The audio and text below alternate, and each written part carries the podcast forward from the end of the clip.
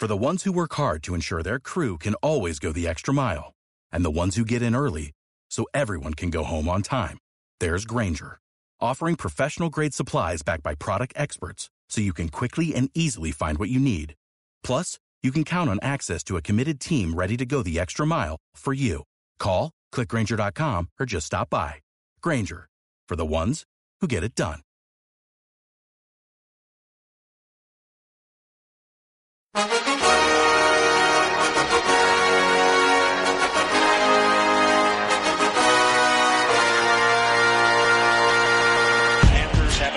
A third ten. Here comes pressure, and they've gotten to him. The ball is out in the end zone, and it's recovered by Malik Jackson for the touchdown. Hit hard down the line, diving stop by Prado. From one knee, got him! Ho-ho! Yager battling behind the net, Jokin in there as well. Yager again. What a game he's had. Yager in front, turns, he scores! And that's 700. El deporte americano en Living in America. Señoras y señores, esto es Living in America. Marco Chomón, muy buenas. Un jueves más, ¿qué tal? ¿Qué tal, Dani? ¿Cómo estamos? Muy buenas tardes. Esto ya es lo, lo nuestro cada jueves desde hace cuatro años. Qué bonito. Qué barbaridad. Qué bonitas son las tradiciones, ¿no? Hablamos de deporte americano, que es algo que está tan íntimamente ligado a la tradición. Y qué bella tradición es el Living in America. Exacto, a ver si seguimos unos cuantos años más esta pareja radiofónica, ya nos llaman por ahí. No, no es para menos, no es para menos, Dani. Y, bueno, yo creo que por el camino, pues hemos dejado un par de cosas interesantes. Hemos ayudado a, a gente a descubrir eh, un, eh, un universo maravilloso que es el del deporte de Estados Unidos, el del béisbol, el del hockey, el del fútbol americano. Y además eh, se empeñan en decírnoslo y en, Sí. y en agradecérnoslo continuamente por redes sociales, lo cual es algo maravilloso. Sí, es reconfortante, ¿no? Que cada semana nos digan un gran programa, incluso yo creo que hemos tenido alguna vez algunas críticas, como la que Claro, comentó claro, cómo no. Pero la verdad que es reconfortante, me digan, oye, hemos aprendido esto eh, esta semana sobre fútbol americano, sobre todo la parte más cultural, idiosincrática, y hacerlo de, de forma divulgativa. Y una de las asignaturas que siempre hemos tenido aquí pendiente, que creo que es misión conseguida, que fue la de meterte a ti en el béisbol.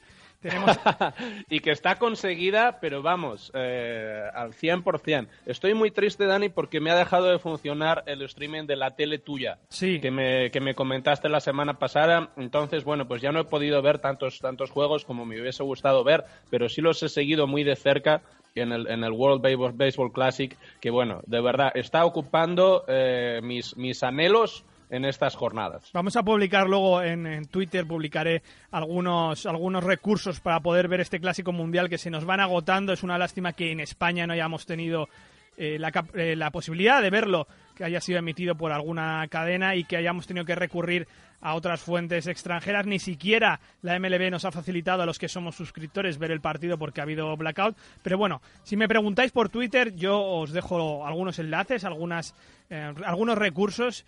Me lo preguntáis un poco por lo bajini y yo os lo paso. ¿Qué estás sintiendo con esto? Porque tu primera experiencia con este Mundial de Béisbol, estamos viendo que ha ocurrido lo de Venezuela, ha ocurrido lo de República Dominicana, ha ocurrido lo de Puerto Rico que está arrasando. Bueno, yo creo que está siendo eh, verdaderamente uno de los, de los eh, mundiales eh, de todos los deportes eh, más emocionantes que yo he tenido la, la- oportunidad de ver como espectador, ¿no? Eh, el- la, la controversia con Venezuela, Italia, finalmente con ese tremendo batazo de, de- Miguel Cabrera en, el- en la novena entrada para, para que Venezuela avanzase sobre, sobre Italia, eh, la sorpresa que ha supuesto Israel, eh, las, eh, no, no lo sé, es decir, hay como tantas, tantas y tantas cosas eh, increíbles que, que están sucediendo en este mundial eh, que, que yo creo que se nos queda un poco corto, ¿no? El, el- el- el rango de atención que le podemos dedicar a las, a las cuatro sedes, ¿no? Bueno, ahora ya estamos, ya estamos en, en- una fase posterior, pero, pero es maravilloso tener, poder, poder tener acceso a tanto béisbol con tantas historias interesantes que están sucediendo de manera casi simultánea. Y, y qué sorpresa al ver a Israel, que llegaba como el equipo menos favorito de los 16 en segunda ronda, a ganar cuatro partidos seguidos dentro de este Clásico Mundial, ver a Puerto Rico presentar su candidatura para el título, ver a Japón hacer eh, lo mismo en su propia sede, ver un poco el declive de Cuba, la controversia que decías de Venezuela, que ha jugado un partido de desempate, por una centésima en una regla totalmente estúpida donde se ha quedado México, el actual, eh, bueno, el, eh, el, equipo anfitrión de la sede de Jalisco se ha quedado fuera, que ha presentado varias protestas. Y al final Venezuela está en ese grupo que se va a jugar en San Diego, que es espectacular. Venezuela, República Dominicana, Puerto Rico y Estados Unidos. Es que en es, fin.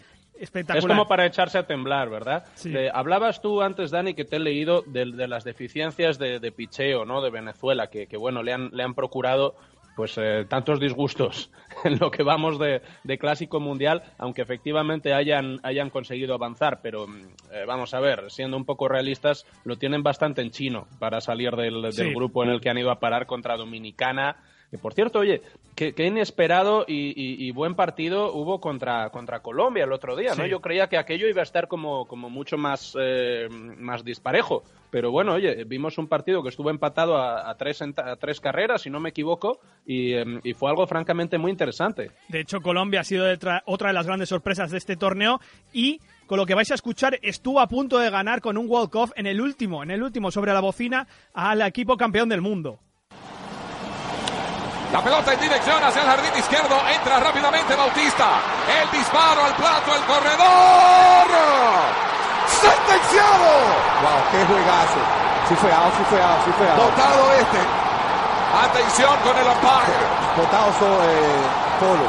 No, Sí Polo fue- y Rodríguez. No, Cuidado sí Rodríguez. ¿eh? Polo sí está votado.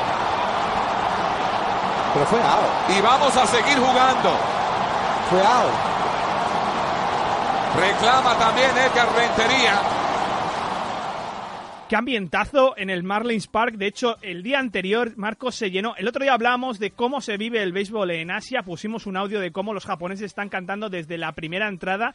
Pero qué ambientazo en el Marlins Park, que tuvo un lleno, tuvo un récord de asistencia el día anterior frente a los Estados Unidos con esa victoria de Dominicana. Y lleno de dominicanos, no lleno de estadounidenses. No, claro. A ver, la situación me parece súper estratégica, ¿no?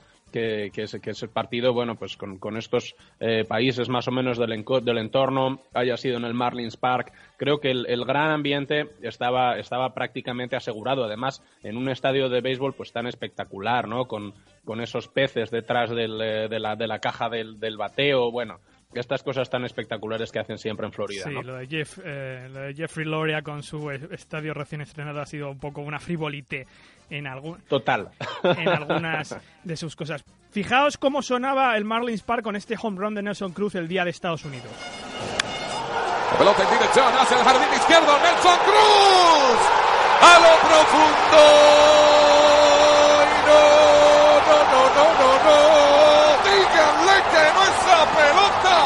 Se lo estoy diciendo, señores, que este equipo poco a poco, poco a poco, pues, se te puede, te puede voltear el juego, pero impresionante. Este tal se va a caer.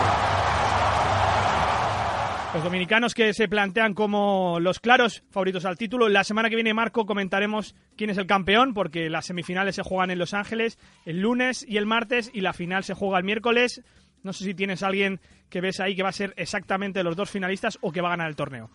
Bueno, jo, es que me parece que hay, hay como una cierta eh, falta de correlación entre los dos grupos, ¿no? Que han ido a parar ahora. Entre, Sí, entre desiguales. Ja- Japón, eh, Japón, Holanda, Israel y Cuba.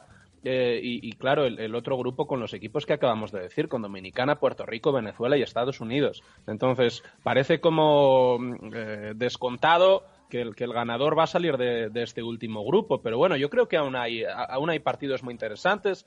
Yo, si, si, tengo, un, si tengo un momento hoy, me gustaría ver el, el- el Cuba-Japón, eh, aunque, aunque es, bueno, es decir, no va a estar muy igualado, pero a Cuba me parece que hay que verlo siempre. Y, y ver sobre todo hasta qué punto Israel sigue con esta, con esta racha de resultados impresionantes y, y- y tal vez sea capaz de plantar cara a estas grandes potencias. Yo te voy a decir, yo le voy a la vino tinto, como siempre a Venezuela, pero ha sido una decepción en nuestra selección este año. No creo que pueda pasar, como bien has dicho, de esta segunda fase. Vamos a darle a Puerto Rico, ganador de este clásico mundial. Está jugando de forma espectacular, está aplastando a sus rivales. Y, y a ver si se ve en la final con los dominicanos. Tenemos una repetición de la final de 2013. Sí, tenemos un partido entre Dominicana y Puerto Rico el, el- hoy, ¿verdad? Hoy a las, eh, a las, creo que es a las 3 de la mañana. Sí, hoy estamos grabando en martes, os estáis escuchando, Sí. estáis escuchando el programa el jueves, hoy estamos grabando el martes por una cuestión de agenda que luego explicaré al final del programa, os va a gustar, pero hoy estamos grabando en martes, por eso estamos hablando del partido de Cuba, y sí, tenemos un primer partido de segunda ronda con República Dominicana y Puerto Rico de madrugada en España. Bueno, pues lo, lo veremos que seguramente será también uno de los duelos pues más, más apasionantes, ¿no? Por el gran nivel de los dos equipos que ya han demostrado en estas series mundiales. Bueno, vamos a cambiar de tercio.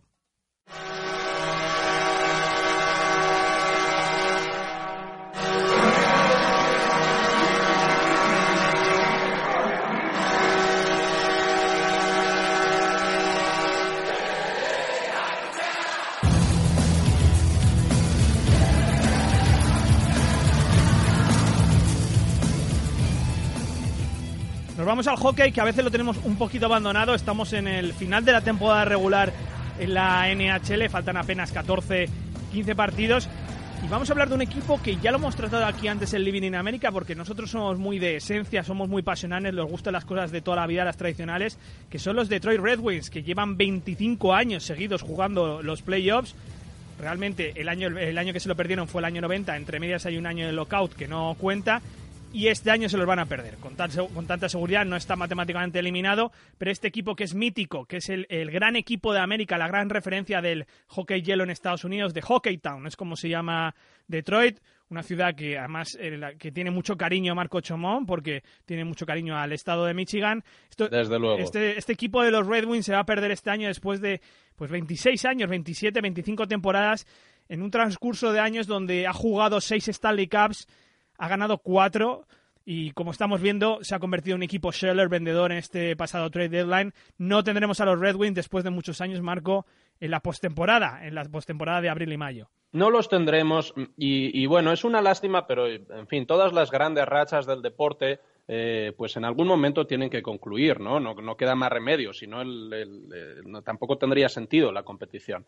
Yo creo que eh, por, por hablar de- de nombres y de verdaderamente quién ha protagonizado estas rachas tan largas para, para contar un poco la historia a la gente que, que se acerca ahora al hockey, eh, yo señalaría dos jugadores en concreto que yo creo que han protagonizado este periodo tan largo de excelencia de los Red Wings. Y no sé si estarás de acuerdo conmigo, Dani. El primero, desde luego, sería Steve Eiserman. Desde luego, 20 años de capitán.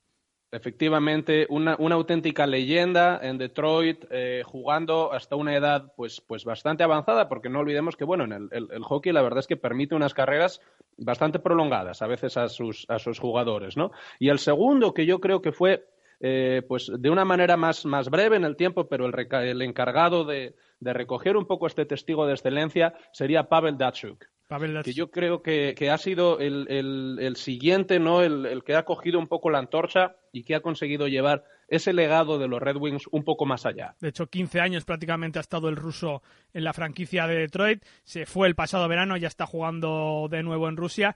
Desde luego, también tenemos que mencionar a dos jugadores que son más antiguos. Uno es Alex Del Vecchio, que tiene varios récords en la época de los 50 o los 60 dentro de los Red Wings, y Gordie Howe. Gordie Howe. Bueno, claro, es que eh, cuando se habla de hockey siempre hay que parar en Gordie Howe. Exacto. Gordie Howe que falleció el año pasado. Si... Le dedicamos un especial, Sí. además muy, muy chulo, y, y tuvimos la oportunidad de, de compartir algunos vídeos con la gente de Gordie Howe jugando sin casco. Sí, y- y- y era francamente, pues bueno, muy, muy llamativo y, y historia, desde luego, de, de este gran deporte que es el hockey sobre hielo. Y otro jugador mítico que también eh, acabó su carrera en los Red Wings hasta los 46, creo, los 48, que era Chris Kelios.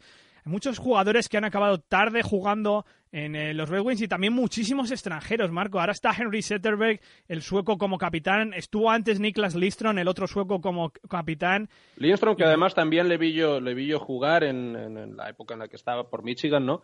Y, y, jo, es que efectivamente yo creo que a, los jugadores les tiene que resultar muy difícil salir de una franquicia como los Red Wings, ¿no?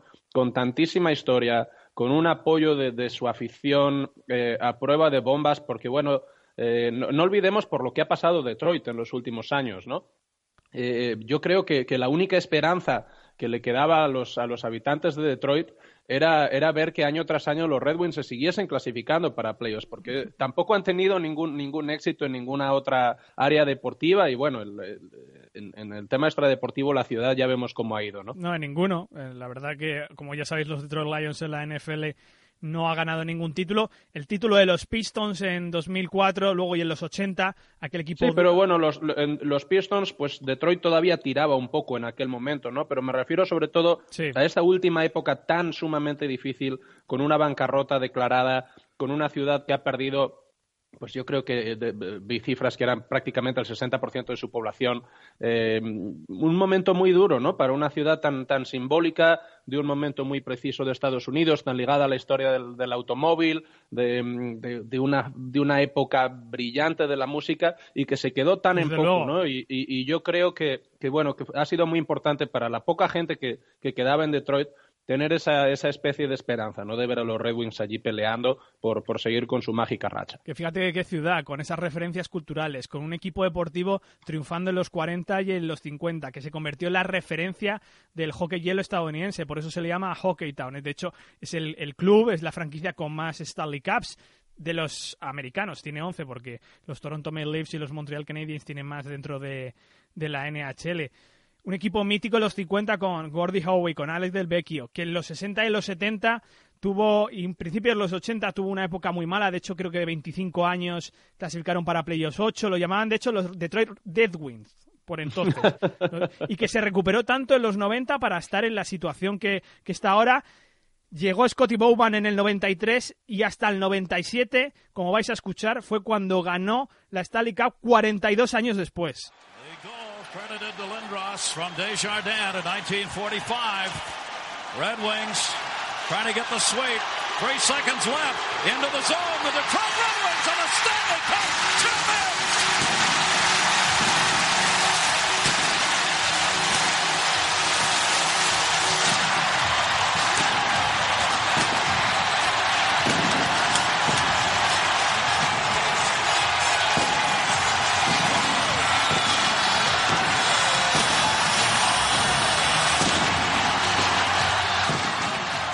época de Scotty Bowman, otro de esos entrenadores míticos que se trajo a, los rusos, a, aquellos eh, cinco fabulosos rusos que eran Fetisov, Larionov, Federov, Vladimir Konstantinov, que tuvo, por cierto, una desgracia posteriormente cuando celebró el título de Stanley Cup, y Vyacheslav Kozlov, que venían algunos de, sobre todo Larionov y Fetisov, venían de The Red Army, de la época del CSK. Sí, efectivamente, que también hicimos un, un, especial que yo creo que tal vez esta semana podamos recuperar, ¿no? De ponérselo a la gente para que se lo pueda descargar. Yo recuerdo también ver jugar en, personalmente a, Sergei Fedorov, ¿no? Sí. Que, que, que, bueno, era un poco más joven, ¿no? Que, que, esta, era, la siguiente, crew. Era la siguiente generación. Eh, Fedorov ya era de la siguiente generación que Fetisov. Estos ya eran los que se criaron de pequeños en, en la URSS de Gorbachev, pero saltaron enseguida a la NHL. Efectivamente, y que además también pues ha jugado hasta, hasta una edad muy provecta, ¿no? Eh, bueno, ha estado, ha estado muchísimos años a un nivel excelente en la NHL. Y además más jugadores por entonces que eran grandes figuras. Steve Eiserman, que se jubiló en 2006, Brendan Sanahan, Mike Vernon, Chris Otwood, del que estábamos eh, hablando antes, que sustituyó a Mike Vernon, otro de esos grandes porteros como Mike Vernon, todos ellos fueron los que estuvieron en esa Stanley Cup de 1997 bajo las órdenes de Scotty Bowman, que Scotty Bowman comentaba esto sobre los rusos. They were not as individualistic as the North American players.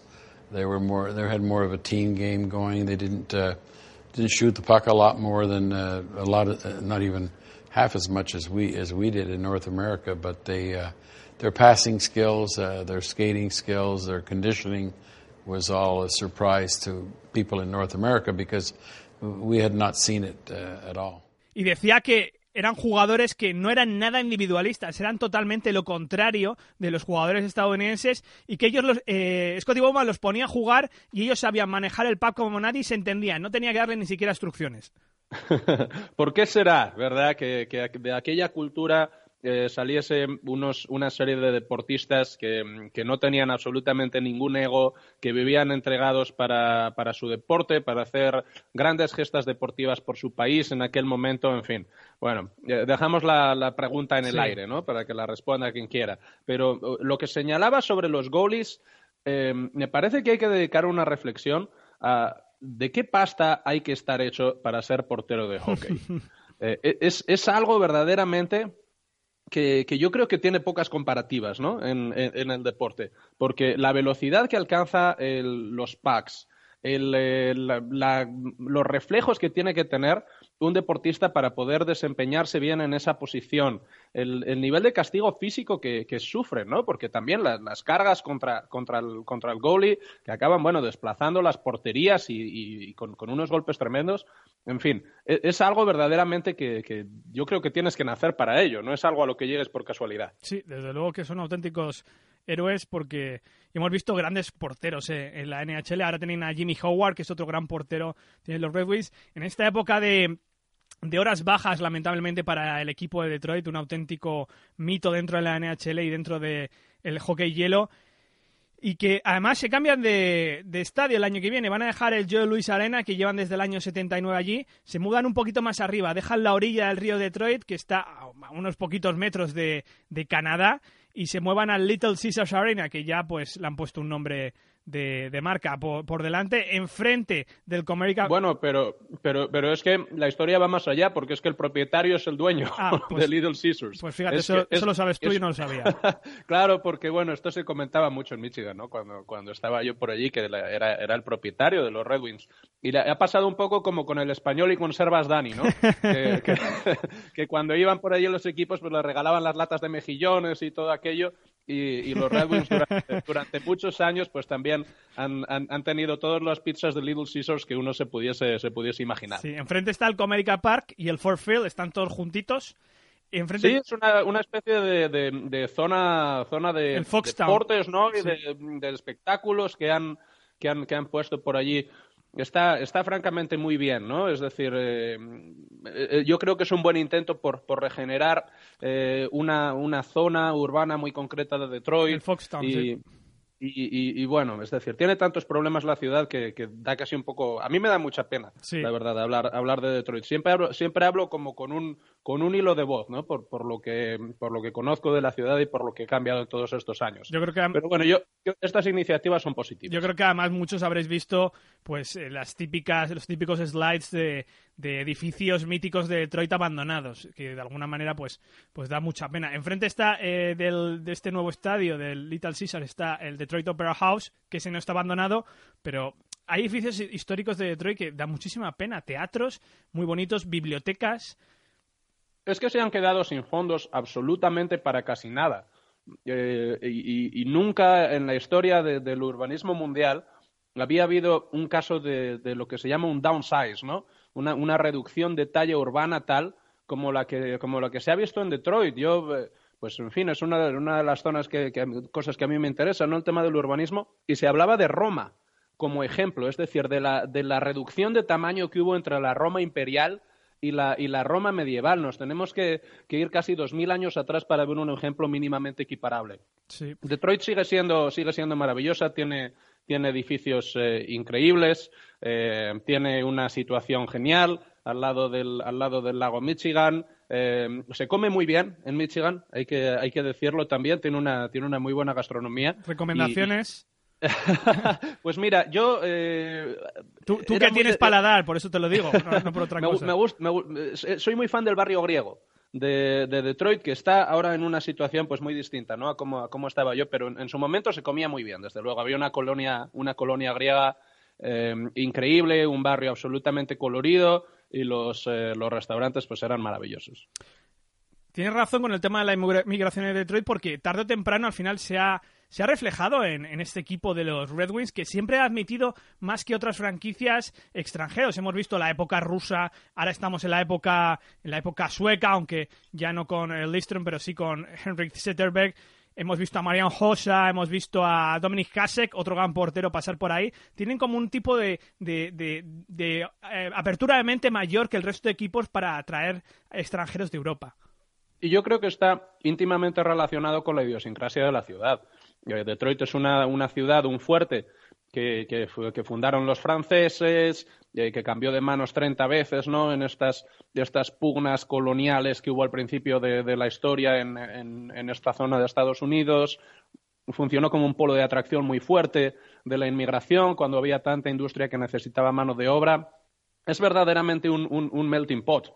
Eh, entonces, la gente eh, es mucho más abierta, incluso que en otras zonas de Michigan. ¿no? Hay, una, hay una gran diferencia entre, entre, la costa oeste y la costa este del estado, ¿no? Eh, más bien eh, encabezada por, por Detroit y, como oposición pues a, pues a Lansing y a toda esta zona que es un poco más Little Town America. Y, esto se, tiene una traducción clara en, eh, en, los rosters de los equipos, pero incluso saliéndonos un poco del, del hockey, ¿no?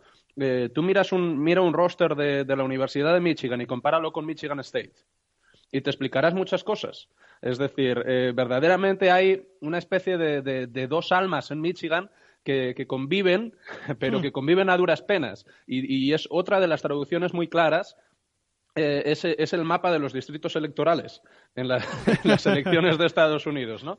Bueno, no, no diré más porque, en fin, conservo sí. muchos amigos a los dos lados de la frontera, ¿no? Sí. Pero, pero bueno, en fin, pasan cosas. Sí, no, no, y se ha, se ha, visto en las elecciones, la parte más azul y la parte más roja, que de alguna manera, cuando hablo de rojo, hablo de los republicanos, de los azules de los demócratas. Ahí es cuando puedes ver esas dos Michigan de, la, de las, que nos cuesta, de las que nos está contando Marco Chomón. Que, por cierto, Vamos terminando, nos vamos a ir Marco y nos vamos con un pequeño avance de la semana que viene. Hablando de Michigan, hablando de Michigan State, vamos a hablar la semana que viene del March Madness que empieza esta semana. Cuando lo cojamos la semana que viene ya estará un poquito avanzado, estará en torno al Sweet 16. Michigan no lo ha hecho tan bien este año, no es uno de los favoritos que, que está arriba. Michigan State tampoco está dentro de, de ese top 25, que la verdad, por lo que estoy viendo, sí que tiene los de siempre. Villanova, campeón, Gonzaga, Kansas, Arizona, Kentucky, North Carolina, Duke. Los de siempre, esos están como favoritos para este sí. bracket, que vamos a hacernos tuyo un bracket y lo vamos a publicar estos no se bajan del mulo ni, ni a patadas, sí. este tipo de, de, de, equipos que, bueno, son programas deportivos que en realidad viven mucho de, del, del, éxito de, sus secciones de básquet, ¿no? Y, y, está muy bien, y son equipos clásicos, eh, el baloncesto universitario también, también es un, un, deporte con una altísima carga de tradición, y, y, yo creo que está bien que les veamos allí, ¿no? Eh, efectivamente, haremos un bracket, yo no acertaré ni uno y, eh, y nos, nos, podremos reír todos mucho. Bueno, eh, ya sabéis cuáles son las probabilidades de aceptar un bracket, que si lo sacamos uno tú y yo, no es que haya que pagarnos una comida, me parece que nos tendrían que contratar directamente en algún tipo de media outlet de Estados Unidos, no de España. Por, por, por... Bueno, de, de, de, hecho hay como una apuesta con muchísimo dinero de por medio, ¿no? Para, para, para quien, quien acierte un, un bracket completo, que es algo, vamos, estadísticamente casi imposible de la, de la NCA. No sé cuál era a la Trump este año. Lo diremos la semana que viene, porque lo, mismo, lo, mismo, hace un bracket para otro deporte. Sí, es muy probable, porque él está en otra realidad sí, directamente. Él vive en otra. Llamaremos a alguien la semana que viene para hablar un poco de la idiosincrasia de este eh, March Madness, del bracket de la NCA, de estos playoffs de la NCA, que siempre los hemos tratado un poquito cada año, pero siempre con un poquito más de limitación de, de tiempo. Este año tenemos más, así que estará interesante. La semana que viene llamamos a alguien, ¿no, Marco? Desde luego que sí. Yo creo que, que, es una buena oportunidad este año con un formato un poquito más amplio para detenernos en el, en el baloncesto universitario, porque es un deporte íntimamente americano. Este sí que verdaderamente detiene Estados Unidos muchísimo más allá de cualquier partido de la NBA. Exacto. Cada uno tiene su alma mater, su universidad alma mater y, y está pendiente hasta en las horas de trabajo, porque estos partidos se juegan algunos sí. por la mañana. Bueno, nos vamos se, al fin... se trabaja poco, se trabaja poco en sí, marzo en algunas estos días sí, baja, la, baja la producción. bueno, nos vamos al fin de semana. Esta vez voy a ser yo el primero que te voy a contar mi plan, porque tengo un ah, planazo. Tengo un planazo. Me voy a, ver, a cuéntame, me voy a Dublín a San Patrick's. Pero no me digas. A San Patrick's al desfile y el sábado, bueno, de por medio voy a ver la Schools Cup de rugby, que es la final de colegios, que es impresionante. Qué barbaridad. Y el sábado culminamos con una invitación que tengo al Irlanda-Inglaterra para terminar madre el Seis mía, Naciones. Madre mía, ¿tienes tu pajarita verde lista? Eh, tengo todo, tengo todo verde listo. Tengo preparado también mi hígado, lo he, lo he entrenado estos días para que esté fuerte y sí, veremos intenta si... No volver, intenta no volver con el hígado verde también, Exacto. por ser, porque es, es peligroso. Y, y, vivo, a ver si la semana que viene podemos hacer el living tranquilamente. Si estoy en condiciones con la resaca que tendré. No, no, ya aviso, aviso que no estaré en condiciones, Sí. pero el partido de Irlanda-Inglaterra intentaré estar más o menos sobrio para, para ver si, si se gana a estos ingleses. En vez de Living in America va a ser un Surviving in Ireland, ¿no? Este, esta edición va a ser una cosa tremenda. Desde un hospital irlandés, desde un hospital de Dublín. Crucemos los dedos, Dani. Bueno, yo también voy a contar lo que voy a hacer esta semana porque, como tú bien sabes, estamos eh, apoyando una iniciativa popular Exacto. con los presupuestos de Ahora Madrid. Que he eh, votado, para- yo también. Efectivamente, y te lo agradezco mucho, para que, mm, para que bueno, se construya un campo en el distrito de Hortaleza eh, que van a compartir varios deportes, ¿no? Van a, vas- va a poder acoger diferentes disciplinas, va, va a poder jugarse al fútbol gaélico, al cricket, obviamente al fútbol americano, si no, no estaría yo aquí apoyando como un animal esto. Eh, y, y es algo muy importante, ¿no? Porque verdaderamente eh, Madrid eh, necesita instalaciones para este tipo de, de deportes. Eh, es, una, es una gran iniciativa, la verdad, que, que respaldan muchos clubes, que está recibiendo un buen apoyo eh, en un distrito muy joven como es el distrito de Hortaleza. Y bueno, compartiremos luego, luego cómo todos los empadronados en Madrid mayores de 16 años puedan, pueden respaldar esta, esta iniciativa y ayudar a que, a que este deporte que a nosotros nos gusta tanto, que es el fútbol americano, y las otras disciplinas con las que compartirán esa, esa instalación, pues bueno, salga adelante. De hecho, es muy fácil votar. Es decir, que entráis en la página decide.madrid.es, creo que es. Simplemente, si sois obviamente ciudadanos de la ciudad de Madrid, si estáis empadronados aquí, Y metiendo- si no, empadronaos corriendo, porque lo Exacto. importante es que... veniros todos a Madrid, que somos pocos ahora mismo. Pero vamos, Efectivamente. que con el DNI es muy fácil, se, el sistema te lo detecta si estás empadronado y simplemente entras y te pones a votar, que no hay que hacer ningún formulario extra, ni recibir una carta, ni hacer ninguna clave de activación. Bueno, simplemente que, supongo que habrá que activarlo, pero recordar Sí, te- vía email. Te, te mandan, te mandan una, una clave de comprobación a tu teléfono Al móvil, Es aún, sí. más, es aún más sencillo. La verdad es que es un proceso muy, muy sencillo. Luego no te incluyen en una lista que pone tu opinión política ni mamandurrias de estas que, que se dicen en algunas esquinas. Entonces, por favor, es muy importante. Participación ciudadana es un gran proyecto. Vamos a sacarlo adelante. Esto lo vamos a compartir también por Twitter. Creo que tenemos la agenda llena en Twitter esta semana. Tenemos que compartir Desde esto, luego. el Red Army, y tenemos que compartir nuestros brackets. Así que estad atentos a Twitter, a las redes sociales y la semana que viene tendremos aquí el March Madness con Chomón y algún invitado. Chomón, pásalo bien. ¿no? veremos, veremos con quién, veremos con quién. No lo vamos a desvelar. No, Somos así exacto, de- no ya hemos de- desvelado suficiente. Pásalo bien. Muy bien, pasadlo vosotros muy bien. Un abrazo. Hasta la semana que viene. No dejéis de creer.